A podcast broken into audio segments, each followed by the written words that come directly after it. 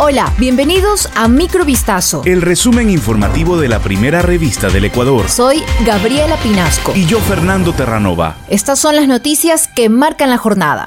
7 de enero de 2022, el matemático y científico de datos Juan José Illingworth advirtió que este jueves 6 de enero hubo 64 inhumaciones en Guayaquil, lo que implica un exceso de 26 fallecimientos en comparación con el promedio registrado antes de la pandemia.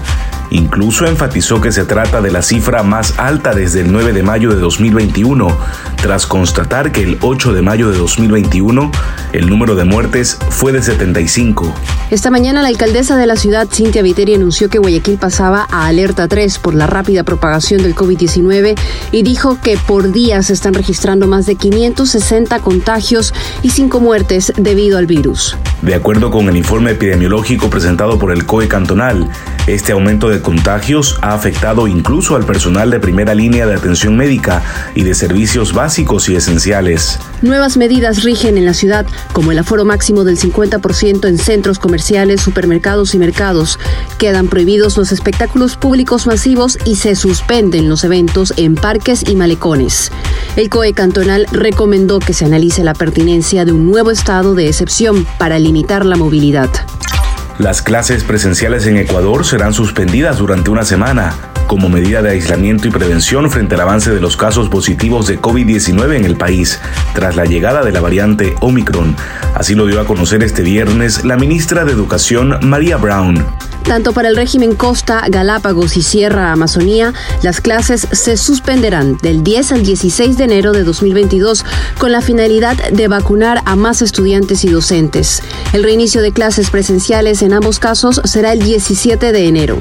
La ministra Brown remarcó que esta suspensión de clases aplica únicamente para instituciones fiscales. Centros particulares, fiscomisionales y municipales tendrán tres opciones. Acogerse al cronograma del sistema fiscal, hacer clases 100% virtuales durante la próxima semana o asistencia presencial si todos los estudiantes y docentes tienen el esquema completo de vacunación.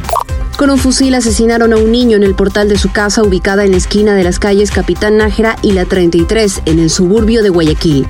El hecho se dio la madrugada de este viernes, cuando la víctima de 11 años se encontraba junto a su tía de 10 años y la madre de este último, quienes también resultaron heridas. De acuerdo a la verificación policial, el padre del niño fallecido registra antecedentes penales por tráfico ilícito de sustancias estupefacientes. La cifra de contagios de COVID-19 registrados en todo el mundo alcanzó hoy los 300 millones, un número que los científicos creen que pudiera ser muy superior debido a la cantidad de casos que no son reportados, anunció la Universidad Johns Hopkins, con datos recopilados en diferentes fuentes oficiales. La actual ola mundial de contagios por COVID-19 sigue sin freno y en las últimas 24 horas se registró una nueva cifra récord de 2,6 millones de casos, de acuerdo con las estadísticas de la Organización Mundial de la Salud. La curva de casos continúa su ascenso exponencial y el actual récord casi triplica el que antes de la actual ola se había medido en abril de 2021, con 900.000 casos tras la aparición de Omicron. En cuanto a casos, Estados Unidos es el país con una mayor incidencia, seguido de India, Brasil, Reino Unido, Francia y Rusia. Sidney Poitier, el ícono de cine al que se le atribuía el histórico logro de ser el primer actor afroamericano en ganar un premio Oscar por un rol de protagonista, murió a los 94 años en Bahamas.